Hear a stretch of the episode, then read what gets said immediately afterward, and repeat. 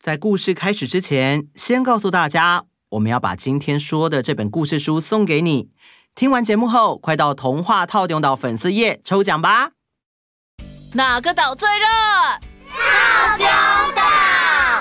嗨，我是小艺，欢迎来到童话透中岛，一起从童话故事里发掘生活中的各种小知识吧。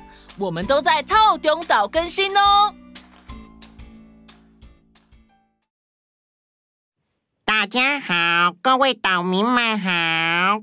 我问你们哦，你们有没有被人家误会的经验呢？小易，你被人误会了吗？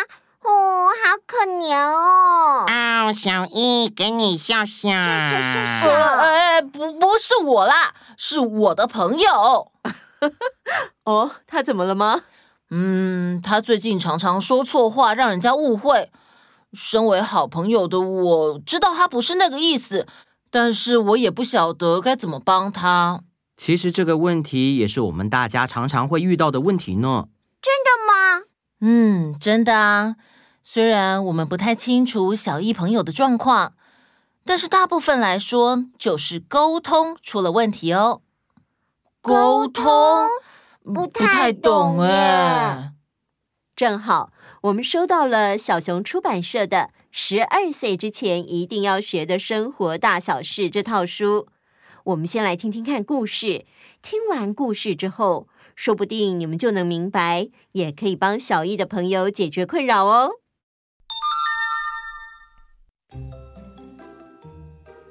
森林小学的兔子小兔是个个性随和，但是却有点胆小、不擅长沟通的孩子。他一直有一个困扰，那就是他总是没有办法把自己的心声好好传达。像是他很佩服松鼠同学，别人说什么他都知道，就像万事通一样。有一天，他看到松鼠坐在位子上看书时，想要去跟他说说话。呃呃，小松，你下课的时候怎么总是在看书啊？不出去外面玩吗？嗯，奇怪了，不管是要出去玩，还是要在教室里看书，都是我的自由啊！你也管的太多了吧？啊，呃，不是，我只是……哼！哦，怎么会这样呢？我并不是那个意思。我只是因为自己不怎么喜欢看书，所以才会觉得小聪同学很了不起。哦，一个不小心，他就得罪了朋友。又有一天，小兔，明天是端午节，我晚上要包粽子，你下了课就早一点回家帮妈妈的忙，好吗？好喽，妈妈包的粽子最好吃了。妈，我出门喽。好，路上小心。到了放学的时间，小兔很快的打扫好，就准备要回家了。嘿嘿，今天放学要早点回家帮妈妈的忙，我的动作要快一点。嘿嘿。这个时候，同学吼吼对他说：“小兔。”我今天要去狸猫家打电动，你也一起来嘛！一定要来哦。呃，什么？可可是我，哦，他都特地来邀请我了。要是拒绝的话，他以后会不会就不再邀请我了？怎么样？怎么样？呃啊啊，好啊，好哦，我们走吧。喂。妈，对不起，同学热情找我去打电动，我去一下就马上回家哦。哦，真是对不起，妈妈。这次他是为了迁就别人而说出了违背心意的话，这些事让他常常都很沮丧。这天，小兔一个人坐在操场的阶梯上，唉声叹气。一副很忧郁的样子。啊，我真不喜欢自己这样，但是我该怎么改进呢？温暖的太阳校长正在巡视校园，这个时候看到了他。小兔，怎么了？是不是有什么烦恼呢？于是小兔就把自己的烦恼告诉太阳校长。小兔啊，其实我们呢，只要像是在家里啦、学校或是补习班，有人在一起的地方，就必须要学会沟通哦。沟通，嗯，好像听过，但是不太懂是什么意思。简单来说啊，沟通就是为了让人与人之间用言语互相表达自己的心情还有意见，让别人能够了解我们想说的话。哦，哦，可是我好像很不会耶。校长，我该怎么做呢？首先呢，我们最基本能做到的就是尊重别人和有礼貌。接着就是三个步骤啦。第一个是倾听观察，再来是思考，想想要怎么说才能让对方可以了解、接受我的想法。最好的方法呢，就是把自己当成对方去想，最后啊，就是说好话和好好说话，也就是用夸奖代替批评，真诚的把自己想说的话好好告诉对方。嗯、呃，好像有点难呢。你想想啊，小兔不是棒球队的吗？对啊。如果你在打棒球的时候，松鼠问你说：“哎，小兔，你怎么不去看书？”那你会怎么想呢？哦，我会很生气，我会想说：“你没看到我在打棒球吗？现在叫我去看书是什么意思？”哦，我懂了，是不是？把自己当成对方去想，就容易多了。真的耶！像是吼吼的邀请，如果这样说：“谢谢你的邀请，但是我早上答应了妈妈，放学后要早点回去帮她的忙，我必须信守承诺，下次再跟你一起玩。”那如果你是吼吼，你以后会不约这位同学吗？嗯，不会。所以喽，其实不难嘛，对不对？对耶，谢谢校长。不客气，只要多练习，沟通就会越来越顺利哦。嗯。喂，小兔，你想不想去踢足球？谢谢你找我，熊大，但是我比较喜欢打棒球。哦，好哦，没问题。那下次我们一起去打棒球吧。好。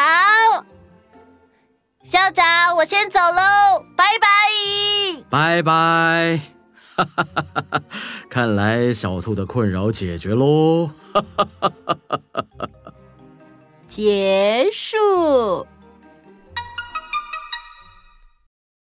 哦，原来尊重跟思考是基本，再来就是倾听、观察，再思考怎么说。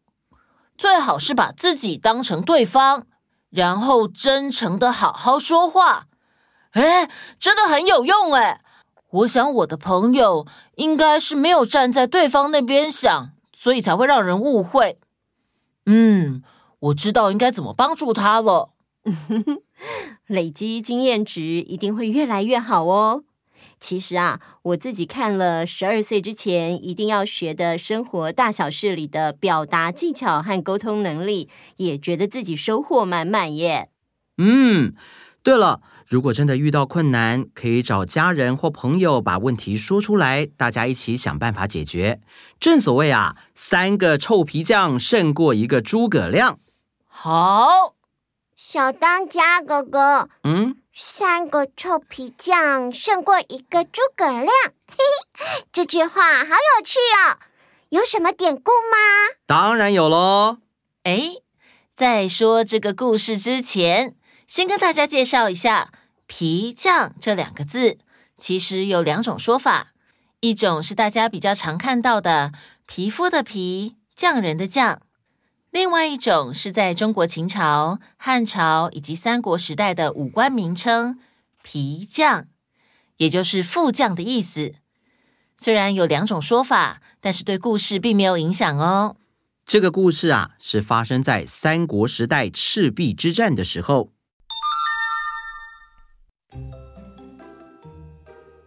当时吴国和蜀国联手对战魏国。有一天，吴国的周瑜约蜀国的诸葛亮、孔明谈事情，但其实周瑜很嫉妒孔明的才能，非常想要除掉他。于是他故意问诸葛亮说：“您觉得水陆两种兵种对战，什么兵器最重要呢？”“当然是以江上作战的弓箭最为重要。”于是周瑜就以军中缺箭为理由，请诸葛亮监造十万支箭，想用这种不可能的任务顺势除掉诸葛亮。但诸葛亮听了之后也不紧张，他带着三名随从到江边查看，预料在三天之后将会起大雾，于是想到了草船借箭这个妙计。嗯。我们的船只可以趁浓雾靠近魏国的水寨，这样就可以借到十万支箭了。哈哈哈哈哈！接着，诸葛亮就叫身边的三名随从，在二十艘小船的两边都插上草靶子，再用布幔掩盖。三名随从完成之后，就向诸葛亮回报完成了。但是，他们还向诸葛亮提出自己的想法。军师真是神机妙算，不过如果是以目前的摆设，可能会被看出破绽。魏国的军队恐怕不会轻易上当。哦，是吗？那该怎么做呢？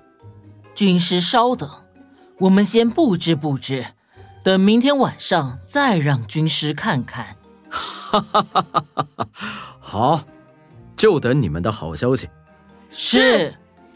第二天晚上，三名随从布置完成后，便请诸葛亮到江边查看。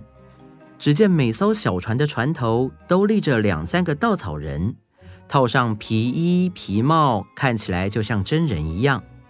诸葛亮看到这样的设计，也不禁笑着说：“哈哈哈哈哈！哎呀，真是智者千虑，必有一失，一人难敌三人之智啊！”之后，魏国的军队在慌乱中果然中计，万箭齐发，射向小船。诸葛亮也就轻轻松松借到十万多支箭，这就是有名的草船借箭。由于那三名随从有一说在当兵之前是从事皮匠的工作，另一说是那三名随从是当时诸葛亮的副官，也就是皮匠。所以才会有三个臭皮匠胜过一个诸葛亮这句话，这是在形容三个才能一般的人，如果能够同心协力、集思广益，也能提出比天才诸葛亮还要周到的计策哦。哦，原来如此。好啦，那我们今天的时间差不多啦，那我们下次见。拜拜。